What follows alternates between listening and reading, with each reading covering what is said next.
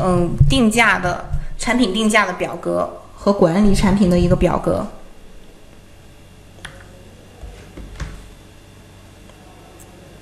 在这里呢，我们主要给大家呢分享两个表格，一个是高效的产品快速定价器表格，还有一个是高效率产品它的批量管理表格。我们先来看这个定价器表格。那大家给产品定价的时候，是否存在这样的场景呢？你用手指掐指一算，或者说你用计算器啊、计算机啊来计算。嗯，那你这种计算方法可能也能计算对，但是就是效率太慢了。往往你计算一个产品的话，可能将近一分钟。那一百二十个产品的话，你就花掉了两个小时。这样的话，时间浪费的就太多了。我们该怎样去提高计算效率呢？而且新手在定价的时候呢，他容易犯的犯这样一个思维误区，就是他想赚多点的话，会把这个价值价格设置的高一点。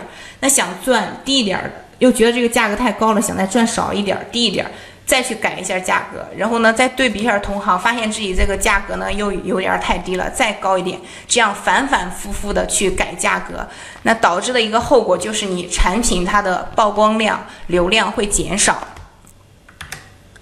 我们在定价之后啊，如果你定好这个价格之后呢，就要少改。如果你频繁的去改动价格的话，它会影响到你一个产品的曝光和流量的。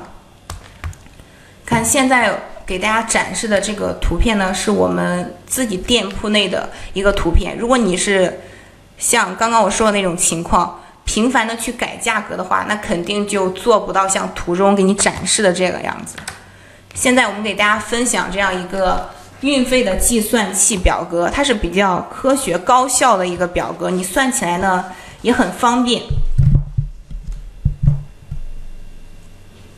看到有同学说不会用这个定价表格，我现在教大家怎么使用。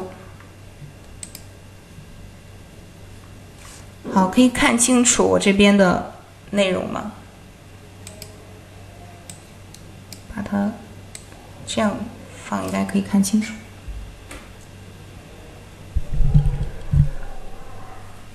好，这里呢是三个表格，我们可以看一下这个绿色的地方，它是输入的，然后红色的部分呢是输出的。放大一点，这个绿色呢，绿色的框框是让你自己去填东西的，然后红色的框框呢是填好之后它会输出的。好，比如说这个运费单价，现在我在这里改一下，我改成了五十，然后我们可以看到这个国际运费。不是，这里是随便填的啊，国际运费，然后还有这个售价，它是不是自己就跳动了？哦，包括其他地方我也改一下。好，它这个红色的部分呢，这三个表格它是自己会自动的，嗯，变化的。这三个表格之间呢是联动的。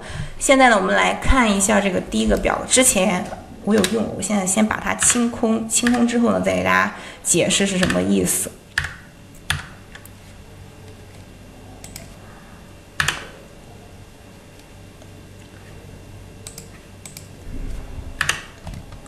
好，现在这个表格我已经把它清空了。我们先来看最上面这个运费单价，这里最上面这个运费计算器这个。我们先来看第一个格子，这个运费单价。